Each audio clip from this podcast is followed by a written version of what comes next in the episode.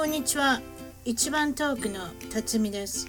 アメリカはカリフォルニア州オレンジカウンティより世界のいろいろな国々、海外で頑張っている、または以前頑張っていた日本人の方々のインタビューを中心に楽しく本音でポドキャストを通じておしゃべりしています。アメリカに来て早いもので28年が経ちました。おかしな日本語、犬の声が混じってしまうこともありますが、許してください。それでは今日はアメリカはロサンゼルスより海外生活22年になる淳平さんに来ていただきました。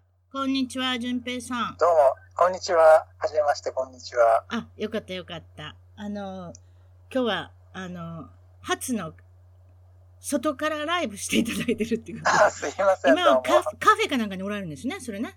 ええ、誰もいないカフェにいます。誰もいない僕一人だけ。そうですね。比較的ええ週末なのに誰もいないっていうのもなんかちょっと商売的に成り立ってるのかなっておっしゃってましたけれども。ちょっと不安な、はいはい不安な、来年行ったらもうないかもしれませんね。まあ、あの、そうですね。えーそれで、あの、日本はどこからいらっしゃったんですか？えっと、日本は東京から来ました。東京の方多いですね。ここの番組出てこられる方ね。それで、あ、そうですか。それええあ実家多いですからね。えいや、それもありますね。もちろんね。あと、成田に近いとか勝手に考えたんですけどね。そんなこと関係ないですかね、やっぱり。あ、でも情報は入りますね。僕の場合は、あの、あれ、あの、あれ、あの、あれ、インターネットの前でしたから、はい日米教育委員会っていうのがありまして、そこで情報を得るんですけど、そうでしょ？すぐに行け、ええ、あの時はそういうことしなきゃいけないんですよね。図書館に行ってみたり。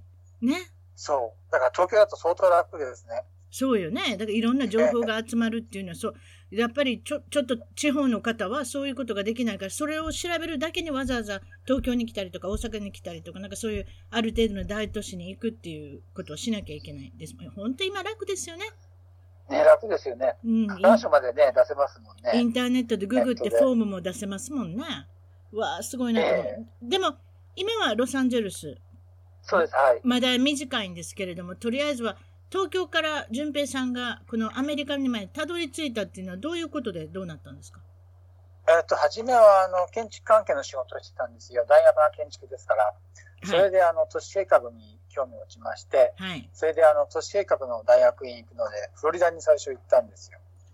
それで卒業してからそのままフロリダで就職しまして、ゲインズビルっていうとこですね。え、ゲインズビルで、はい。比較的日本人が少ないというか、ち、まあ、タンタンパですか？一番近いところは。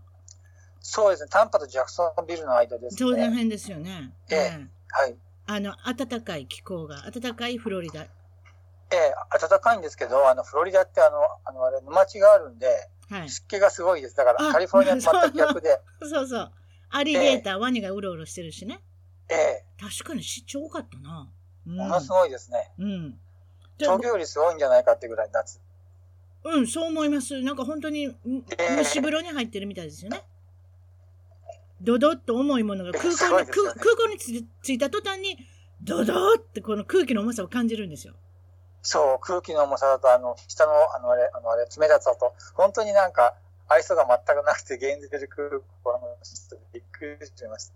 本当に。それで、ええまあ、フロリダは大学院の方に進まれるんですそうです。はい。はい。都市計2画。年行きました。はい、はい。都市計画。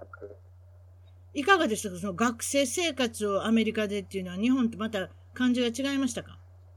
そうですね。まず、あの、僕語じゃないからで、あの、あれ、都市計画科って、あの、あれ、読みがすごい多いんですよ、読書が。だから、ええそれがだから内容の、あの、難しいのよりも、その、読書量の多いのが大変で、結局、勉強時間がものすごくなりますね。大変ですね。眠たくもなってきますね。ずっとええずっと英語で読んでたらね、なんかね。なりますね。えー、わかるでししょ？言ってること。私だって、分厚い本見たらなんかもう、なんか拒絶反応を示してしまうもん。そういう、だから、今僕そうです。ええ今僕そうですね。そうでしょ？そあれ、れも、卒業、ええうん。卒業のためっていうのがあったからやったんで、ええ今、おあれ、同じことやれって言われたらわかります見ますね。はい。ええええいや、なんででしょうね。あれ、インターネットはスルスル読めんのにね、私たち。なのに、ね。ね、比較的インターネットだったら気がついたらずっと英語読んでる時もあるじゃないですか。ええあります。でもいきなり本でズバッとこの分厚いの読めとかって出されたら、それだけでも、あどうしようかな、みたいな感じになりますよね。なるべく避けたいですね、そういう状況。そうですか？それで、まあ、ええ2年行かれるんですね、大学院だったら。はい。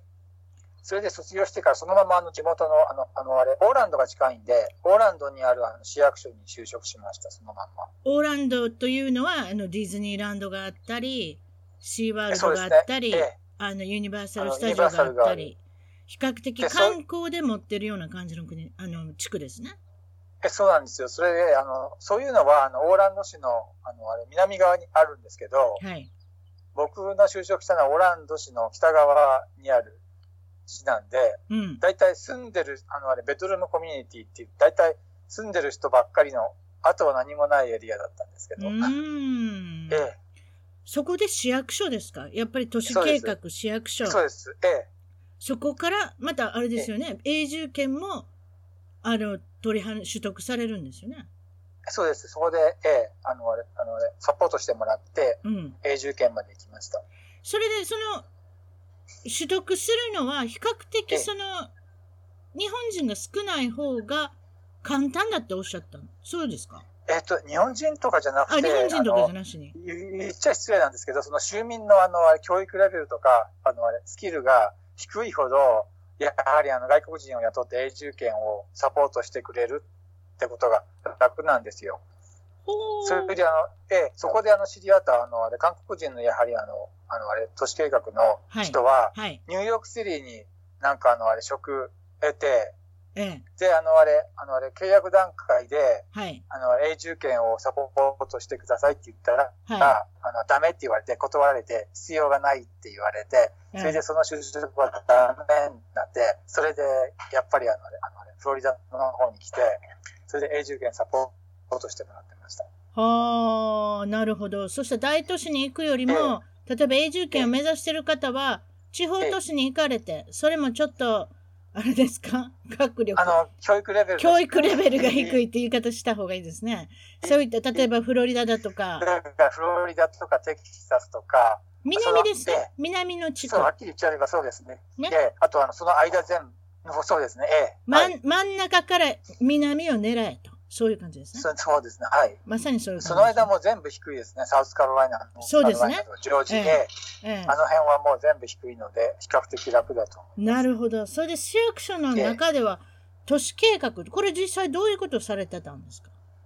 えっ、と、都市計画はですね、大体あの、ゾーニングっていうのがやはりあの、重要ですよね。はいそのあれ、土地用途を決める。はい。あとあの、フューチャーランドユースってあの、将来のあの、あれ、土地用途を決める。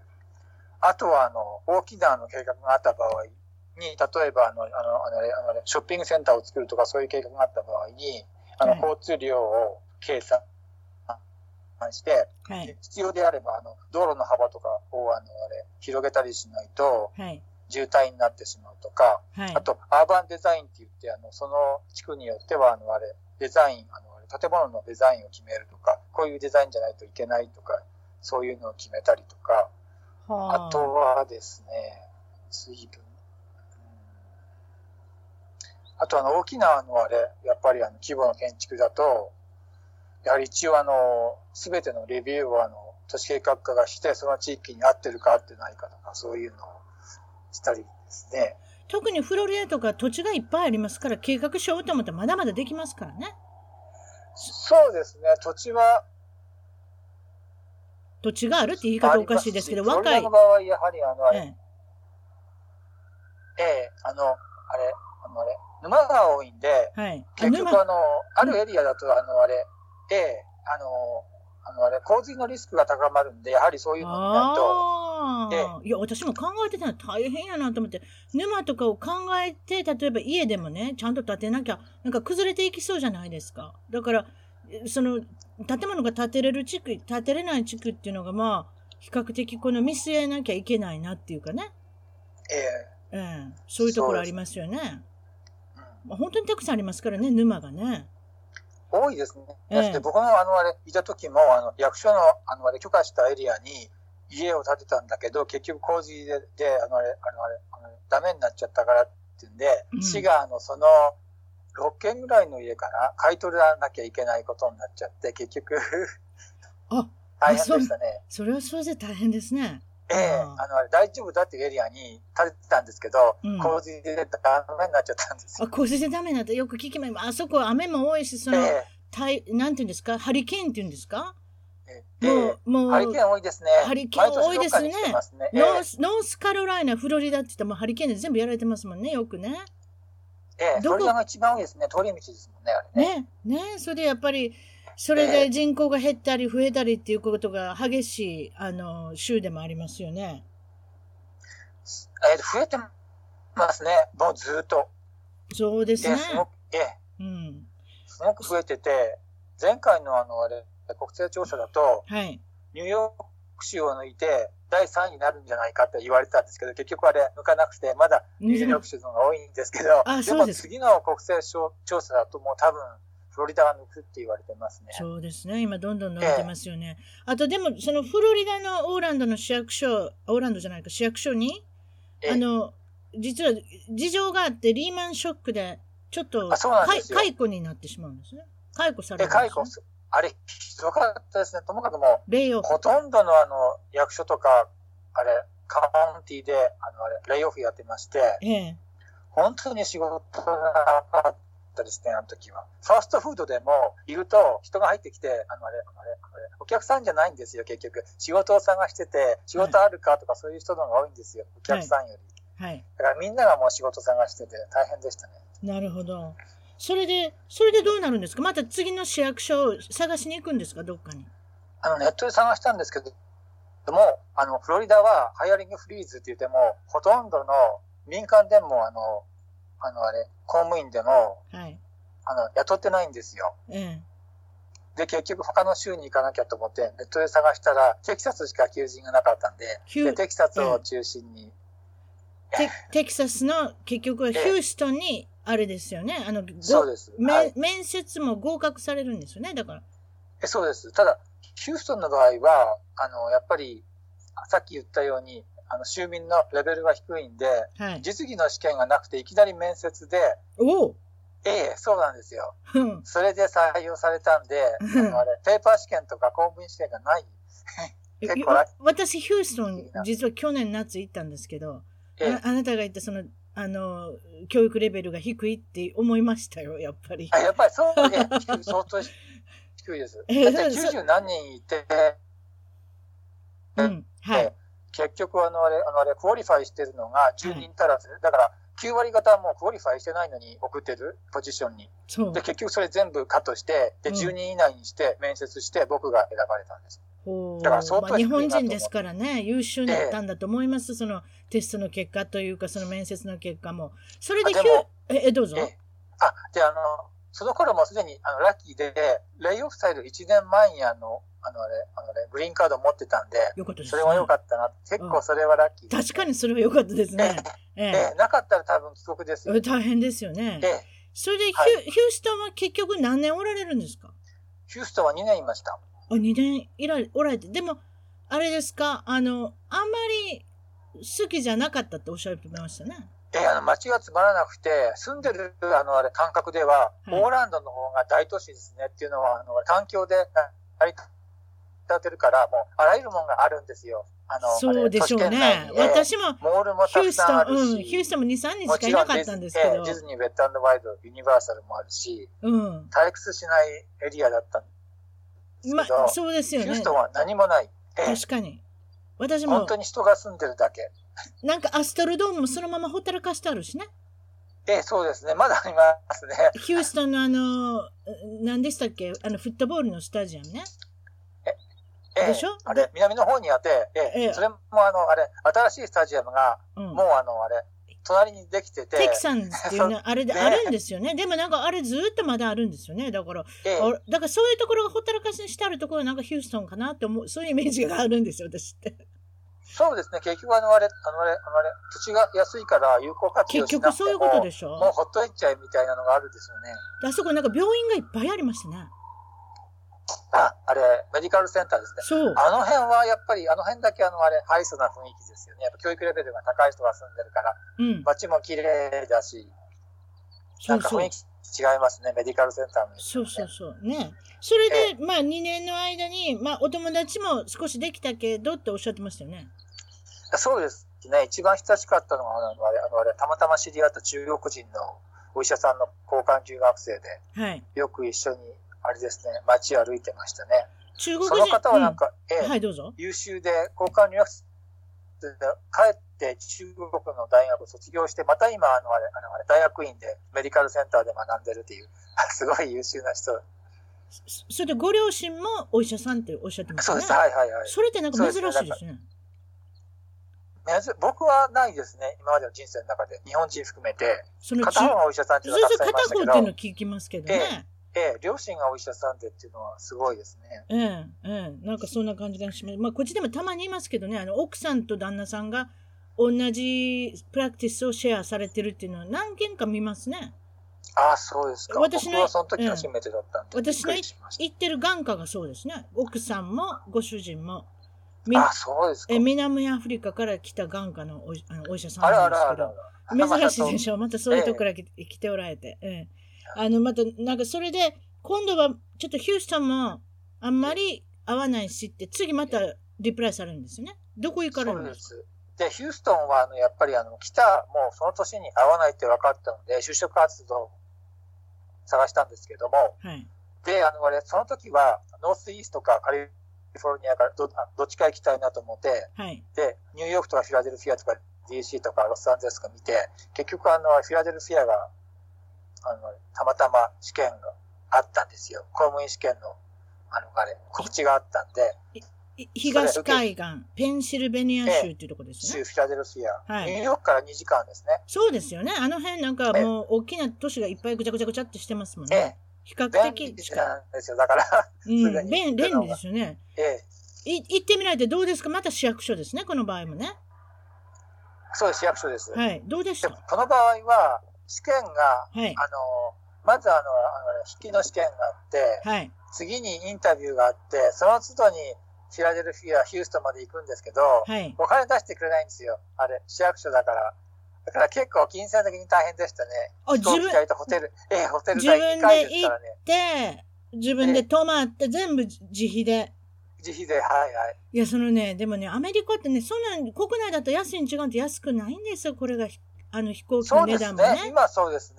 下手下手したら東京、ロサンゼルス間の方が安いかもしれない。そんな高い、そうですね。そういうとこ、ええ高いとこありますよね。ち地方に行こうと思ったら私、覚えてますもん。あそうですね。ええ結構、あれですね。タイムツあ、それもあの、あれ、あのあれ、公務員試験って、あの、あれ、だいたい2週間以内に来るんで、ええ。結局すごいあの、高い時に買わなきゃいけないんですよ。あ2週間より前だと安いじゃないですか。そうそうそうそうそうそう、21日前か2週な間。切る、ええ、急に言われるんですか？高いですね。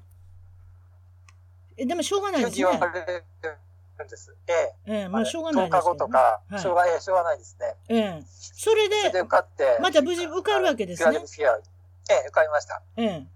それで、受かったは良くて、最初の年は良かったんですよ。あのね、暖冬で、フィラデルフィア暖冬で結構あの暖かかったんですけれども、え え次からがまあ吹雪。寒寒すぎちゃってもうこれは住めないわと思ってまた就職活動を始めた。顔も痛いでしょ？痛いですし。だから寒いのを通り越したら痛いになるんですよ。ええ。それであの冬だと市役所もあのあれええあのあれあのあれ寒すぎて人が来ないんで2日とかあのあれあのあれクローズになるんですよあ、確かに人来ないよね。そこまで行けないもんね。ええ人これええ来れないですからね道路も危ないし滑っちゃってああ。だから最高気温がねマイナス11度とかじゃないですかこれダメだわと思っていやーでもなんか、特にこのヒューストン、オーランドっていう、まあ湿気はありますけれども、比較的暖かい雪の降らないところから、いきなり雪の降るとこ行ったら、木もちょっとめいったでしょこあの、ええ。私、あの、あれ、やっぱり、あの、あれ、日差しがすごい重要で、そうでしょ？やっぱ日差しの、ええ、強いところにいて、それに、あの、あれ、あの、あれ、慣れちゃうと、うんあ。れ、体内時計がうまくいかないんですよね、それで。あだから、不眠症な、ええ、不眠症になりました。ああ、二年そういうもん目くらいかか。だって、実際のところ半年以上ぐらいもあ雪があるんじゃないですか？ああいうとこって。そうですね。半年ぐらいかなだいたい4ヶ月ぐらいがすごい寒いですね。ああ、ねえ。だってし、下手したら4月ぐらいでも雪降ってる時ありますもんね。残ってる時は、4月はどうですか ?3 月ありましたね。うん。ああええねえ。そうですか。それでちょっと、ええ、今度はまたどこかに行こうって決意されるんですね。どこに行くんですか？えされるんですけど、あの、都市のあの、あれ、レベルが結局あの、あれ、あれ、フィラデルフィアってすごい高いんですよ。はい。あれ、何でもあるし、生活の質も高いから、結局、落とすのは嫌じゃないですか。もう、あれ相当あの、あれ、あの、あれ、わがままになってて。で、そして生活レベルを落とさないで、はい。転職となると、カリフォルニアか、あとはシアトルか、マイアミぐらいしか思いつかなくて、ええ。結局そこを重点に就職活動してるんで、うん結局2年間かかりましたね、今度は。2年間待たれるんですか？ええ、2年間探して、はい。結局、結局あのあれ、あのあれ、ロサンゼルス市の、あれ、ポジション。あ、それでそういうわけで、今ロサンゼルスにおられるってことはそういうわけなんですね？そうです、はい。でもこれもまた自費で行かなきゃいけないし、ええ、これも2回ですね。競争率高いんでしょ？競争率高くありません？就職ロっていうの。サンゼルスは教えてくれなかったですね。教えてくれでるとこもあるんですか？えっと、ヒューストンは教えてくれましたね。何人受けて何人が qualify してて、はい。で、僕が受かりましたっていうのは言うんですけど、え、どんなもんですか？フィラ、で、あれ、ヒューストンはだから94人かな、受けて、で、あの、書類審査して、最初は、で、12位以内に絞って、すごそれでいですね。面接、ええ、そういうの教えてくれるけど、フィラデルフィアとか、94分の今今回94分の1って言われたんですか？すごいですね、競争率ね。競争率すごいんだか、あの、あれ、アプライしてるレベルが低いんだかって問題があって、そ多分両方だと思うんですけど、はい。で、フィラデルフィアと、今のロサンゼルスは何人アプライしたとかもう全然あれ。言うてくれないう。まあええでもとりあえず2年待って、てそ、れだけ。はい、それ2年待って結局インタビューの日も来て、ええ、テストもして、えで、え受かるわけですよね、めでたく。ええ受かりました。ただ、インタビューの日が、はい。あの、2014年の2月で、で、はい最初の試験が2014年の5月。はい。それから何にもあの、あれ、あの、あれ、音沙汰ないんで、もうダメだなと思ってたら、不安ですね。ええ、ただ去年の8月にインタビューやりますって言って、何や、何や、それは。本当そええ、いきなり来て、だからまだやってたんだと思って。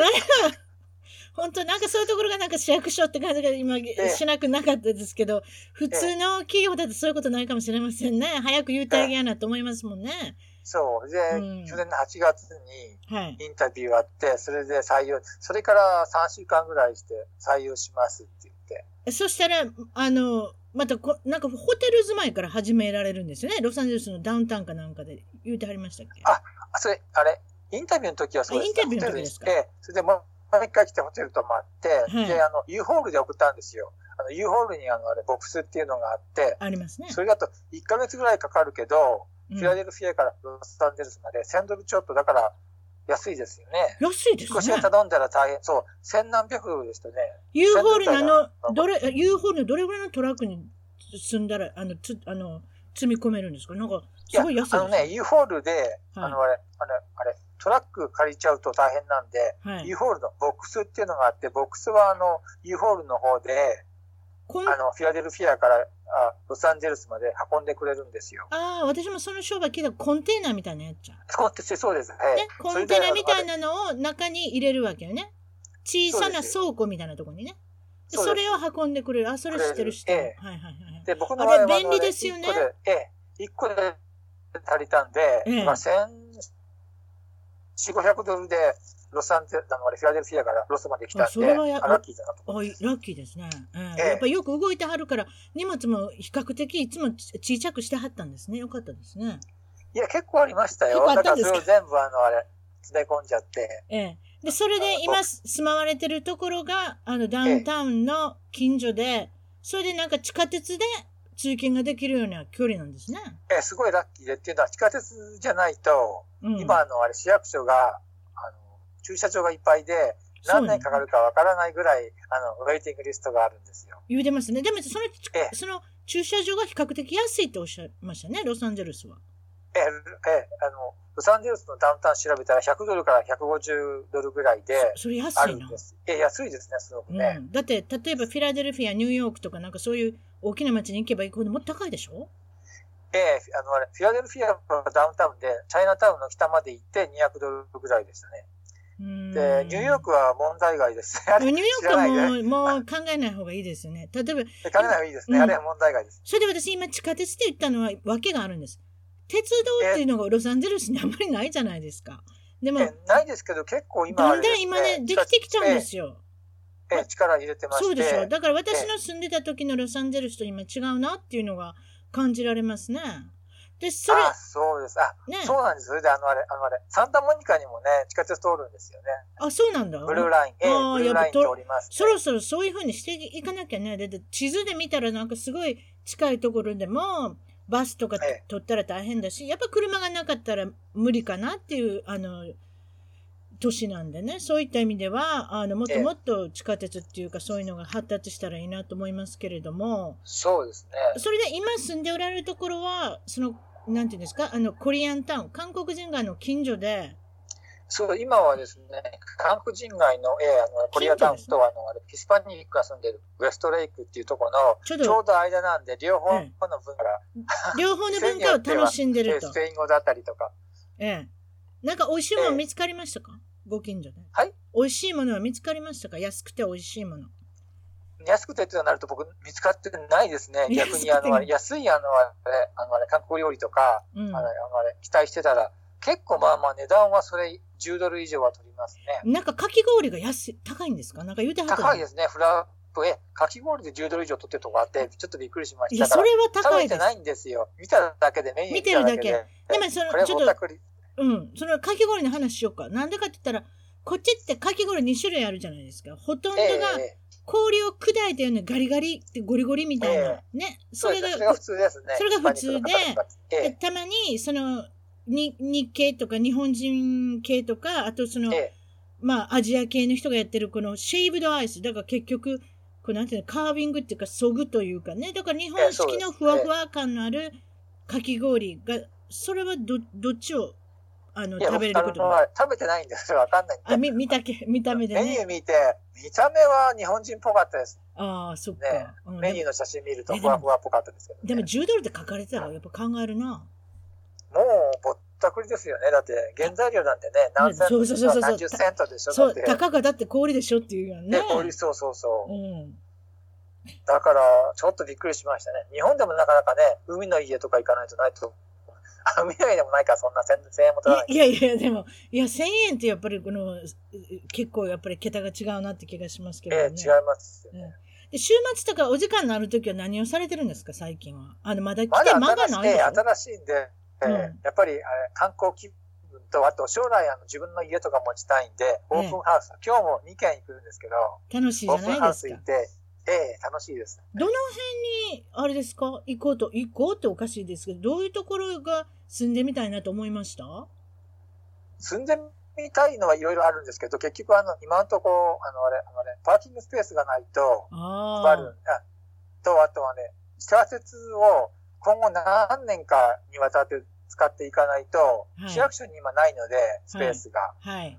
だからそれを考えると、ノースハリウッドかハリウッド、はい。あと今いるコリアタウああ、そういうところでン、すか。あとはダウンタウン、だダウンタウン高いですけどね、うんダウンタウンか、ウエストレイクか、そういうエリアですね。うんやっぱりちょっと近いとこ。ひ比較的、その、便利なところでっていうことですよね。そうですね。ええ。それであ、そういえば、あの、はい、どうぞあ。れ、いいですか？あの、話変わるんですけど、どうぞ変わってくあの、ださあの、昨日かなんかの、あの、あれ、サンタモニカのはい不動産のリスティング見たら、200何十スクエアフィートで30万、30万ドル超えてて、これはまあ全然違うエリアだわと思って。い。いや、それはそうですね。いや、今上がってますけどね。そうですか。いやだ、あの、お家買うのたい、お家買うのは高いですよ、結構。私はオレンジカウンティとところにいるんですけれども、やっぱり下がったり上がっええまあ、あの、まあ、子供を育てるには、比較的、その、公立のこあの小学校とかね、ええ中学校に、あの、安心して入れられるっていうか、でも、ロサンゼルスだったら、環境が悪いので、相当いい場所に行かなきあ、ゃそうか、公それが、入れれないっていう。たただそれの理由なんですけどね。私も便利なとこが楽しいですけれども、あと、ロサンゼルスは渋滞が多いので、どこの道も渋滞してるんで、私あ、はあんますりね。えあの、例えば20分で行けるっていう感じのところでも、ね、スリーが20分っていう、スリーって言い方しちゃいけないです。iPhone が20分って言ったから、そんな20分で行けるわけないですよ。あの、渋滞で。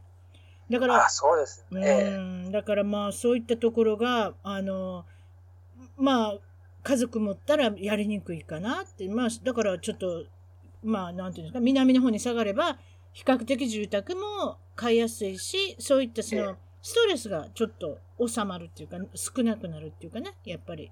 あ、そうですね。渋滞だけでもね、全然違いますからええそうですよね。だからそんな感じで。それで、あとは、あのーあ、そう、これ喋らなあかんねん。言いますか？プリンス知りましたね。亡くなられましたね。あ、そうですね。ええ昨日あの、あれ、特別番組すごかったですね。全部やってましたよね。うん。それでね、っていうか、昨日なんて、普通のあの、芸能ニュースなかったですよね、プリンスが。いやもう CNN でもはいもう選挙そっちのけでも、例えばその、お友達だとか、プリンスさんのお友達だとか、近い人とか、なかなかあの人は、だからその、曲もいっぱい書かれて、人にもあげたり、自分でも歌ったり、私調べたんですけどね。だから私が勝手に今からちょっといろいろ言いますけれども、ええプリンスって150 million record を売ったって、150 million ってすごいじゃないですか。150すごいでね。億ですすね。1億5000万。あらあら。ええ。あら、あらみたいなもんですね。ええ、ものすごいですね。あとね、プリンスとマドンナとマイケル・ジャクソンっていうのは同じ年に生まれてるんですあ、そうなんですかよ。。だからその二人亡くなっちゃったんですよね、もうね。あらあら。ええ。あとやっぱりあの、紫が好きだね。ああ、そうですね。噂に聞いたら家も紫って聞いたんですけど、紫じゃなかったですね。家見ましたけど、ペイズリーパークっていう大きななんかまるでどっかの本社の会社中は結構ね、うん、でもあれ、窓がないですね。よく見るとね。ちいちゃい窓しかあんまり。りしないねんねなん。か、あ中に日がささない。ねえ、そうそうそうそう。そうびっくりしちゃった。だから、あの。ミネソタってものすごく雪のあるとこだしね。それで、あちょうどいいんだわ。いや、どうだ いや、でもほら、すごいプライバシーを気にする人なんで、そういうことじゃないですか。誰からも取られたくないだからその話もしますけど、あとは、1993年から2000年の間に、あの、シンボルだけにしたの覚えてます？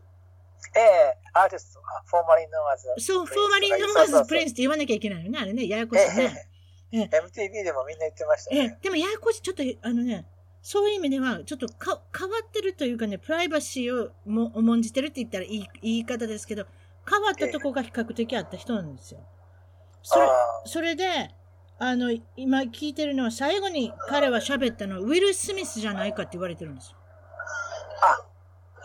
あ、でも付き合いあるんですね。全然接点ないけど、ね。私もね、ミネソタに住んでおられるって聞いたから、そういうハリウッドの人たちとかと何もおしゃべりしてないのかってそうじゃない。水曜日のあの、死ぬ前の晩、死なれるね、あの、亡くなられる前の晩にウィル・スミスと喋ったっていう報告があるんですって。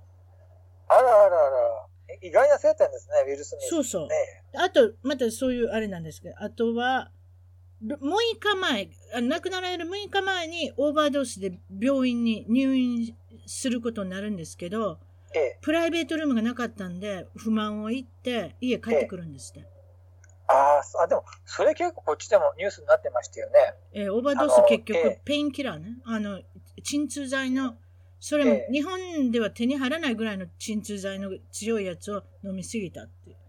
でもなんか鎮痛剤って言ってるけど怪しいですよね。マイケル・ジャクソンも結局ね。鎮痛剤とか言ってね。やっぱちょっと怪しいですよ。怪しいですよね。なんか、あの、ここ、こちらのウォールグリーンで立ってる姿なんか映ってましたもんね、カメラで。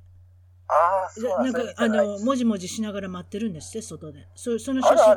それがなんか死ぬ3日ぐらい前に自分で撮りに行ってたみたいですよ、車で。うん。その写え、真が写っそえ、そうなんだ。それね、でもあ、それ見てない。それでね、それでなんでね、痛いのかっていうのは、ヒップ、あの、ねえ、なんていうんですか、日本でいう骨盤？ええ。あのね、ハイヒールの履きすぎやねん。あ、そうなんだ。え、そえ、そうなんだ。って聞いたの。長年ハイヒール、あの人背が、お背がね、154センチぐらいしかないんですよ。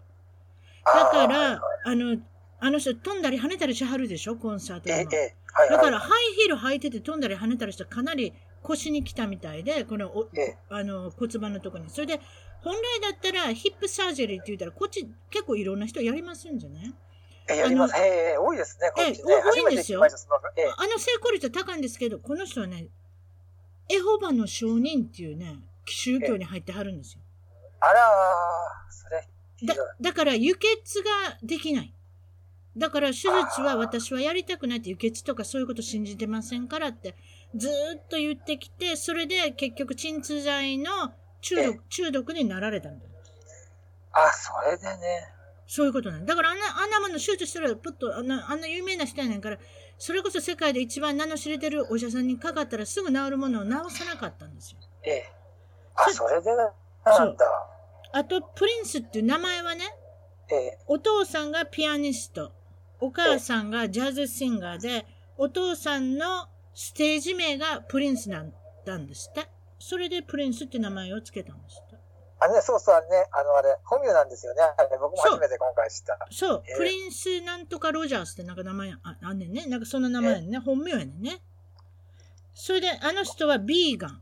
ビーガンっていうのは、いや、さ、えっ、と、ベジタリアンよりも、もう動物に関係するものすべてなくす。だからチーズとか、あとは何、 Jell-O とかあんなの食べられへんね。なんかそんなんやな。あとあの、あれ、あのあれ、洋服もあれですよね。牛乳もあのあれ、木綿とかそういうので、動物使ってやるのダメとか。あ、そうそうそうそうそうねえ、すごい厳しいんですよね。うんなんかすごいねジョニーバリコンが有名ですよね。ハードルが高いんですよ。それでね、なええ何が好きだったかでね、世界のマスタードとメープルシロップが好きだったんですって。あら、面白いでしょ。メープルシロップ。ええ。それでね、彼は2回結婚するんですけどね、1回目の結婚でなんと赤ちゃんが授かるんですけど、1週間後に、あの、頭蓋骨の異常でね、亡くなられるんですよ。あら、そういうちょっと悲しい時期もあって、ええ。そこで、まあ結婚もうまいこといかないんですけどね。ああ、なるそれであとは、彼はインターネットの音楽のダウンロードサイト、例えばパンドラとか iTunes とか、そういうの大嫌いだった。聞いたことあります？そそれで、あの、アーティストに対して、あの、よくしてないって言って怒ってはって、で、実は、これ噂なんですけど、携帯も持ってなかったって言うんですよ。すあの、セルフォン。ああ、そうなんだ。そういうのも嫌いだし、あとそのアナログ派だから、あスタジオはものすごいデジタル化してすごいのを持ってるんですって。でも、あとは例えば取材で、えあの、カメラもダメだし、録音機もダメだし、目の前で、目の前でノートに書くのも嫌なんですって、人が。そうするとカシャカシャ音がして嫌だから。ええものすごくこだわりが強い。そういう意見で通じる人っていうのもまたすごいんですけど、ええあとコンサートでも、ファンの人が携帯で撮ったりとか、あのカメラで撮ったら退場しますからってまずアナウンスするんですって。あらあらあらあら。で結構ね、あの、厳しいんですよ。あら。あとはね、マニックマンで覚えてます？あの、バング、ええバングルズの。バングルズ、ええあれはどうやって書いたかっていう、ま、あの、エピソードがあるんですけど、昨日ラジオ聞いてて、あの、言ってはったんですけど、とりあえずあの、マニックマンデーのあの、ススザンナ・ホフっていうあの、リードバボーカルの子が、ええ飛行機でプリンスを見つけるんですね。あの、ファーストクラスで。それで、ええあの、こんにちはって、私ファンなんですって、こんなバンドしてるんですって言ったら、あ、そう。ほな、僕、歌書いてあげようって言って、ナプキンにマニックマンデーを10分ぐらいで書いてあげるんです。ええ、すごい。すごいでしょ？ええで、そっから、あの、まあもちろんあれなんですけどね、あの、プリンスさんが、あの10分でできたんですよ。ま、ナプキンに書いたらしいですよ。すごい、天才だね。天才。あと、あ Nothing Compared to You ってあの、あの、髪の毛剃ったね、ええシニドコのあの歌大好きなんですけど、あの人は逆に、あの人と仲が悪くて、一回しか会ったことないんですよ。そっからもう絶対会わなくなったんですよ。ああ、そう、でもあれ、あの、あれ、あれ、カバーですよね。最初、だって、あの人は、あの、あれ、あの、プリンスはなんか自分のあの、あれ、ファミリーっていうバンドに書いた曲ですよね。あ、それ知らなかった。あ、そうなんだあ、。そうです。ええしあれ、シンニード・オコナーは確かあれ、カバーで勝手にあれ取り上げて歌ってただけで、うん。彼女に送ったわけじゃないうんで。すよね。確かええあ、そうなん。あんた結構いろんなもん書いてますからね。それで今なんか、その、ランキングを見てたんですけど、やっぱり一番みんなが、あの、投票するのはパープルレイン。ああ、パープルレインね。ね。その次は、When Doves Cry っていうやあ、それが一番好きです、僕。つ。私も好きですね。えええあれが、ええ When Doves Cry が一番好きえ。です、ね。ええ。それで、ええ1999。ああ、はいはいはい。次が、Kiss。ああ、僕キス嫌いですね。ボーカルがなんか私もあんまり好きじゃない。あの、なんか、え変わった声出しすぎてね。そうそうそうそう。そその次は、ええイライラするでしょ。その次は、ラズベリーベレット。あ、はい。あれもいいですね。その次、その次は私の好きなやつ。リトル・レッド・コルベットってやつ。あ、はいはいはい。私あの人大好きなんですよ99から、ええ。ええ、そういうこと、1999。で、次が、レッツ・ゴー・クレイジああ、はい。あの、パープルレインから。ー。はい。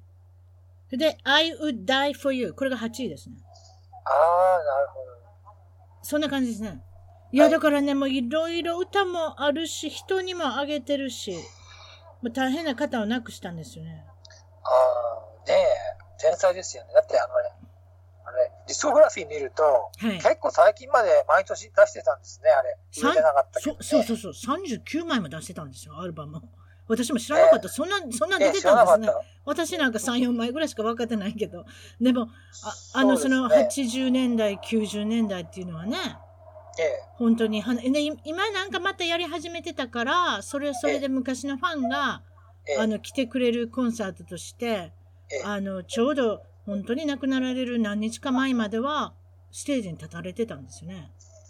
あなんかでもあれキャンセルなさってたよね。あ、そうなんですか？ええ、ええ。体調悪くて。ええ、体調が悪くてなんかその自分のプライベートジェットを緊急になんか着陸させたとか、いまあ、結局、まあ、まあ、体力体力っていうか何かあったんでしょうね。その辺はまあ後々で分かってま、分かるでしょうけどね。ええ、そういったことであれなんですよね。淳平さんは結構好きなんですよね。こういうなんかあの、あの、エンターテインメントツナイトみたいな感じのやつが。そうです。大体見てますね。っていうか、あとはあの、あれ、タブロイドチェックしたりとか、スーパーで。昔から好きですね。え、俺スーパーも好きでしょ私ね、あの、スーパーの見てたら、あの、アンジェリーナ・ジョリーってもう100回ぐらい離婚してんのちゃうかな。でも、お思いま痩せすぎちゃってね、ちょっとおかしいですね、あの人ね。うん、ちょっと痩せすぎてる。ええなんかもう綺麗、綺麗なところをこうしてガリガリになって見にく、見にくいってかわいそうなような感じよね。ね、まだね、あの人はね、あれ、あのあれ、大スターでね、主演すれば、ね、大ヒットする力あるのに、ちょっとかわいそうな気がしますね。いいろいろたくさんあの子供引き取ったり自分の子供もあの含めたりたくさん子供いはりますからね家に6人ぐらいいるでしょあの人そうですね。で、うんね、自分の子もはね、入ってますからね。自分の子も入って双子もいるんですよあそええこねえ。だからまあそういった意味ではだからちょっとあんまり最近あれですねあの活躍してませんよね、あの状態じゃね、もう無理ですよね。うん、戻さないとね、そうそうそう。あとなんかあのこっちのタブロイドのペーパーであの賑わしてますけどあとインターネットの方もねペレス・ヒルトンとか結構そういうサイトもあの見ておられるんですよね。そうですね。あの、ペレス・ヒルトンとあの、ジャスト・ジェアードっていうあの、あの、アカウントは、まあええインターネットでフォローしてて、ええ結構面白いですね。ええどどうなってますか？なんかニュースがいろいろ入ってる。あのさ、あの、タブロイドとか見てても、この人たちなんでここまで知ってんのかな？みたいなこと書いてますね。なんかまるで、そのスターの家の中にいいて、なんか、もあの、記事を書いてるようなんてありますよね？たまにね。あの時喧嘩したみたいなこと書いてたりとかして。あれあの、あは、れ、あ、それであの、あれ、あの、あれ、TMZ って番組見ると、やっぱりあの、ああパパラッチが始終貼ってるじゃないですか。あの、あれ、ベバリーヒルズとか。パパラッチすごいですよ。ええ、結局だから、あの、セレブで行くスーパーマーケットとか、ジムとか、そういうところでずーっと貼ってて、貼ってる貼ってる。うん。ええそれでついてって、うん っていう、だから、ほとんど違法みたいな。いや ええーね、ああいう商売があるっていうのはね、本当にロサンゼルス独特っていうかね、やっぱり気の毒ですよね、芸能人も。そういうものを売っていかなきゃいけないっていうね、プライバプレイプライベートなことも全部こう書かれてしまう、見られてしまう。ええ結局、まあ公共の道からだったら何をしてもいいってことなんでしょ？あれは。そうでしょうね、えー。そういう、ええそういうことだと思います。自分の土地に入ってはいけないけどね。公共の道からは大丈夫と。そう。それでなんかええごめんなさい。あのあれ、あのあれ、ベバリーヒルズだと、市内、あの、誰も入れるじゃないですか。だからセレブはなんか、あの、あれ、あの、あのあのあれ、ベバリーヒルズから、あの、ヒドゥンヒルズっていうとこに引っ越してますよね。あれ、あれほら、あの、あの gated だから、門の、通らないと中に入れないし、だから。守衛さんがいてね。だから、ええあので、、でベバリーヒルズはね、門の前までも誰も入れちゃうじゃないですか、家の前まで、ね。そうそうそう。うんそうややっぱり芸。永久、永久芸能人はそういうとこ行かなきゃいけませんね。そうですよね。うんじゃないとね、誰でもね、うん家の前まで来ちゃうからね。ねえそうだと思います。あと、昔懐かしい、例えばその、アメリカのテレビもよく見てはったんですよね。例えばなんかチャーリーズ・エンジェルとか日本で。違いました？そうですね。チャーリーズ・エンジェル、バイオニック・ジェミー、奥様は魔女とか、あの辺は制覇してますね。あの時覚え、70年代。えー覚えてますあの、ファラー・フォーセット・メジャースってものすごく綺麗な人でしたね。え、綺麗ですね。もう並大抵の、なんか、日本人にない歯並びも綺麗し、また歯も真っ白だし、そうですね。それで髪の毛も金髪で、このくるんくるん回って、回ってるとおかしいけど、くるくるしてるし、あの、有名なね。ええ有名なポスターは誰でも持ってましたね。あの赤い水着着ておられて。そうですね。ええうんだから、あれ、あの、ファラーが、あの、あれ、あの、あれ、5愛で契約したんで、なんか、ものすごいお金入ったらしいですよね。本人に。あ、そうなんですか？ええ5愛契約だったんですよ。あれ。ほだからー。1枚売れることに何セントか何十セントか入る契約だったあから。よ、うまいことやりましたね。うまいこと。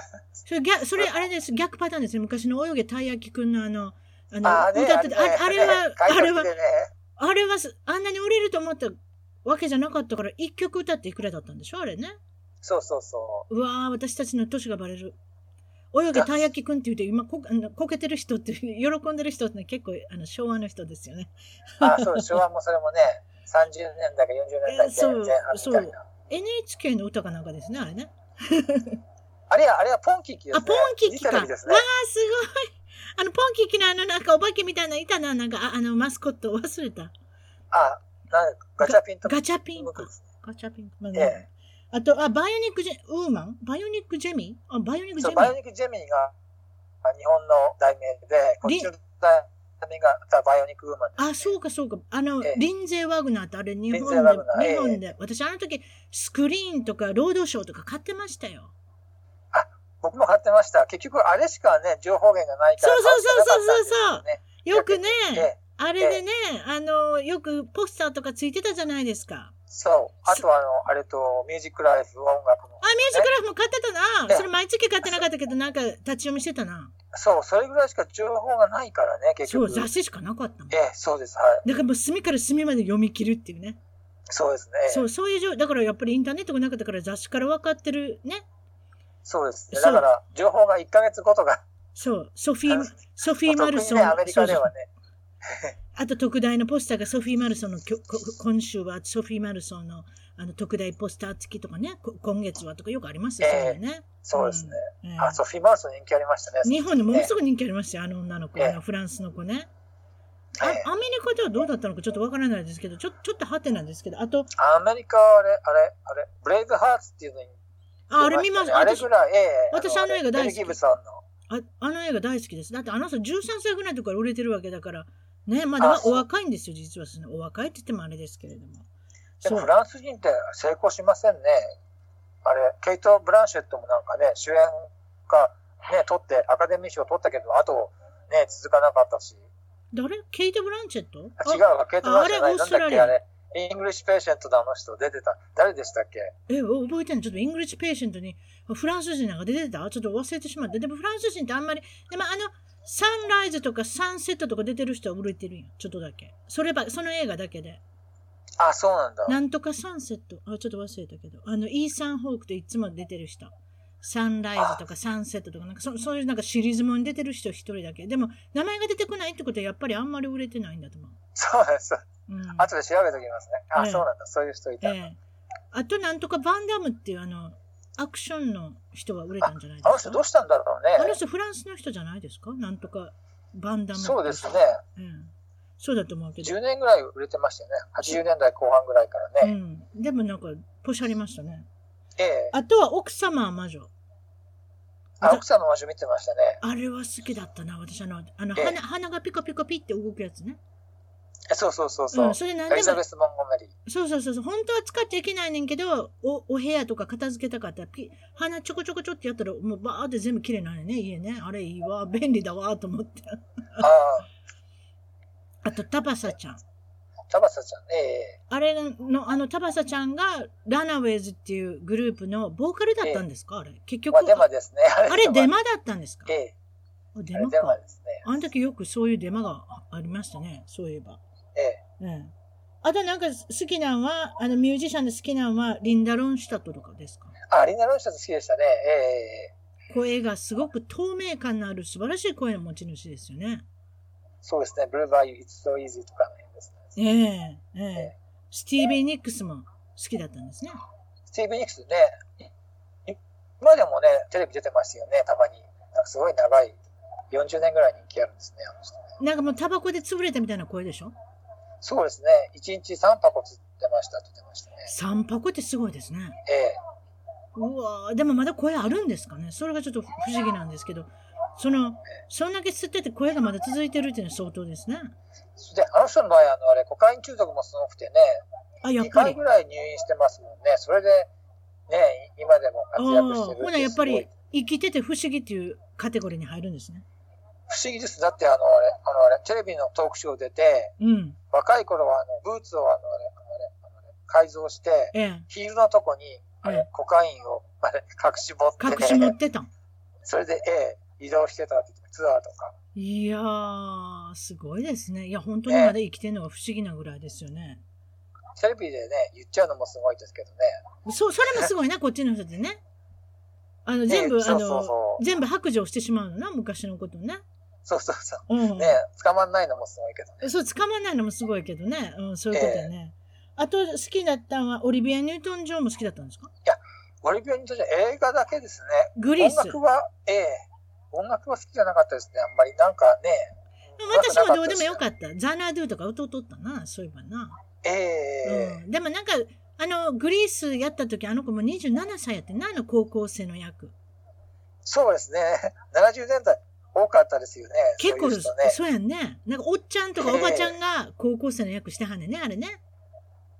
アメリカングラフィティとかあんなもそんな感じやんね。結構、年いっあれすた人。ごいですね。そうですね。ええねももろ見た目におじちゃんって感じがしますけどね。なんか、高校生の役が非常に無理に、無理な感じで、昔そういうのよくありましたね。昔そんなのばっかりですね。結局、昔のハリウッドってね、30前後でややっとあのあれ、あのね、キャリアが認められるっていう場合が多かったから、ええ。結局そういう人たちのね、見た目の若いのが高校生演じてたみたいな。そうですよねそん。なの多かったですよ、ね。ええ、ええ。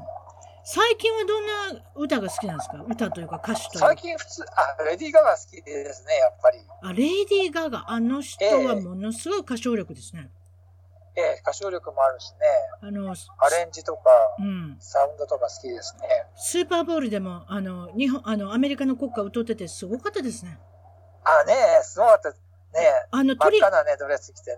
鳥肌が立ったの初めてですね。国歌の。ホイットニー以来ですね。ホイットニー・ヒューストンもね、ホイットニー・ヒューストンもすごかった。ったけどうんええあの、オリンピックの時ね。1984年かなんかの時かな。ええ、それも、それとあとはね、スーパーボールでも、こあれ、国歌歌ってますよね。そうですよあの人は歌ってるでしょ。どこでも歌ってる。でも、レイディー・ガガはその時のその、あと、ホイットニー・ヒューストンを思い出させるぐらいに鳥肌が立った、素晴らしい、ねまたもう一度聞きたいっていう、あの、中に入る上手な人でしたね。そうですね。うかったですね。あと、ジャスティン・ビーバーもお好きなんですね。最近好きですね。あの、ワディミンあたりが、すごい最近ですね。いや、あのね、最近になってね、うちの娘と息子も実はむ認めてるんですよ。あの、2、3年前はね、車でジャスティン・ビーバーが流れてきたらね、変えてって言われてたんですよ。そうなんだ。うん、恥ずかしいから変えてお母さんって言われてた。あそれがね、ええ今、あの、What do you mean? とかね、あと、カンパニーですか ?I'm sorry とかなんかありますよね、歌ね、最近。えあれがものすごい受けてね、こ最近うちの子供は大きくしろって言うんですよ、ボリューム 変わっちゃって。ていうことはもう今高校、生ぐらいですよね、お子さんね。高校生ぐらい。だからね、もう、あの、ティーンネイジャーにも認められたっていうのが今、ちょうど大きいんじゃないですかね。あね、うんあれだけね、問題を起こして、ね、いろいろね。何を、え何を、何を起こしたんでしたっけ？あれパパラッチ結構、喧嘩、あれ、殴り合い寸前まで行ってましたよね。なんか卵投げてませんでした？どっか近所に。あ、そうそうそう、ベバリーヒルズで、結局そこの家をあの、あの、あれ引っ越さなきゃなんなくなって、そうそうそう結そうそう局、それで新しいとこ引っ越してましたよ。うん。カナ、カナダの子やからね。まあ、関係ないだから何でも言われるの。のは、かあの、カナダの子やから、卵ななも投げた時も、アメリカ人に卵を投げたって言い方されるからね。気の毒ではあ、気の毒ですね。。か確かにひどいね。うんうん、確かにそれはない。そう。な今までカナダ人っていうこと忘れてたけど、そういう時だけカナダ人に投げられたって言われるから、そういうところがあそうかそうかん、そうそう。あとあれ、あれ見ました？あの写真。あの、あ、ボラボラのそうそうそうそうそうそう。行かれたそうです。すごいですね。あれ。あ、私、ねあそこ、あの辺、ええあの辺にね、行ったことっていうか、まあ、新婚旅行に行ったんですけど、ちょうどオーバーウォーターバンガローって、結局、海っていうか、こう浜、浜辺というか、海の本当に十和さんのところにバンガローを作って、そこで暮らすというか、ここで泊まるんですよ。だから、あ私、あの人で裸で出てきて写真をパパラッチが撮るのは非常にたやすかったと思いますよ、望遠キャカメラで。あー、やっぱりね。やっぱりボ,、ねボボートでうろうろしてたら撮れるから。ああ、そうか。で、あそこも、元フランス領が、今もフランス領がちょっと忘れましたけどね。あの、裸で歩いてる人多いんですよ。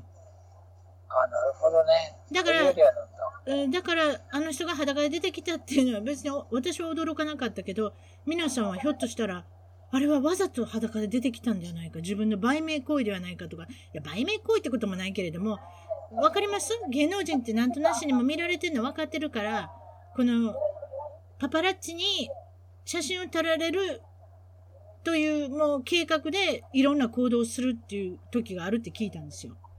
だからその、そういう感じなの、なのかなとさすがに。あの年代で全裸でわざわざ撮らせないとは思います私もそう思うんですけどね。そうそう、21とかだもん、ね。そう。そうそうそう、まだ20、この間お酒飲めたって年ですもんね。でも、あ、じゃあ21だ。うん、あだから21人じゃないですか。だからものすごい、そういう。意味では成功を収められてるし、まあ、パパラッチ毎日いろんなとこにいるわけですからね、もう。ほっといてあげんなってとこなんですけどね、あんな遠いとこまで行ってるんですから。でもまあ、ええどうにかして、まあ、1枚取っただけでお金持ちになれますからね。あ、そうです。そういえばそうだよね。撮る方がいいしないね。結局お金があるからでしょ買ってくれるじゃないですか。あんなん、あんなん特に買ってくれると思いますよ。全裸で出てきたら。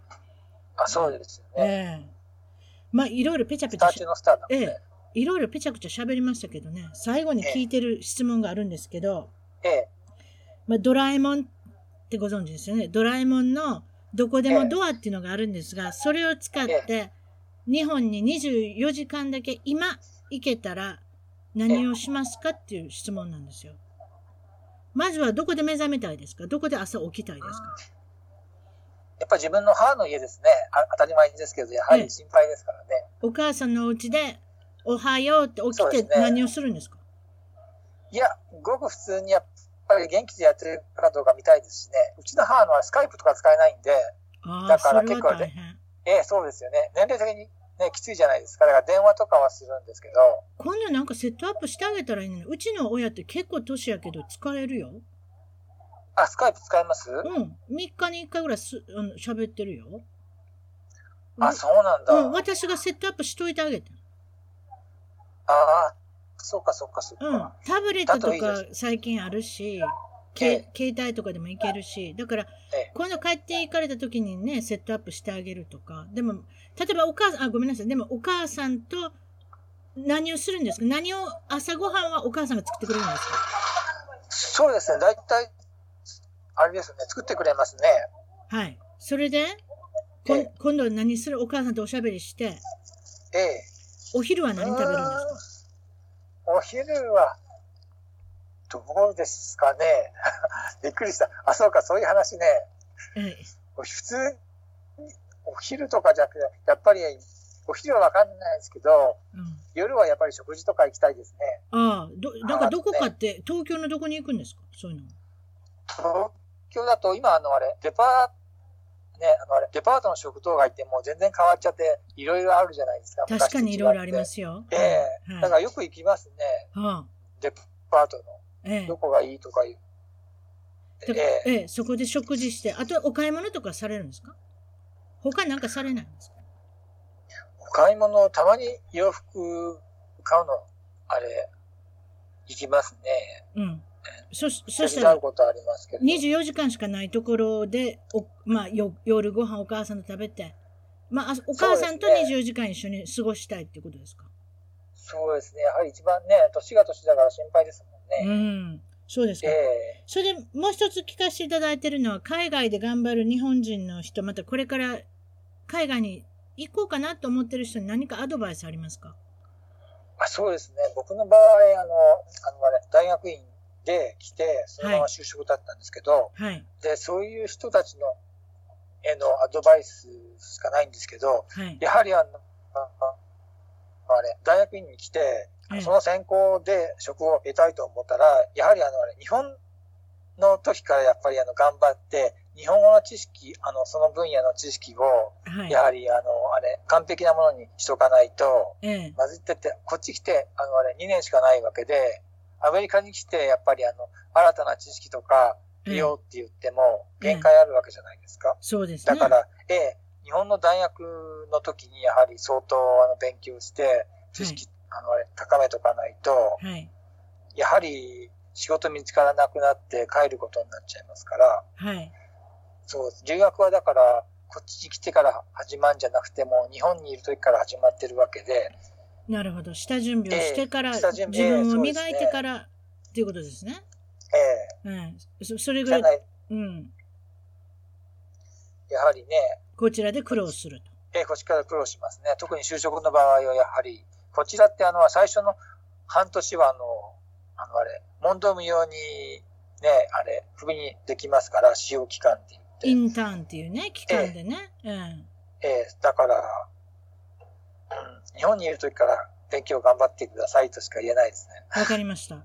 いや、ええ今日は本当にお忙しいところ、ありがとうごんでもないです。どうざいます。もすいません。最初にあの、トラブってしまって。ええ、大丈夫です。あの、カフェから中継っていうことで、それはそれでなんか楽しい、途中で救急車が走ったりなんかしてましたけれど、あれ、あれは、あの、警察の車ですか？ちょっとわからなかったんですけどい。や、ここから何も見えないんですよ。あ、音だ、音だけ聞こえてましたんですけれども。あ、そうですはか。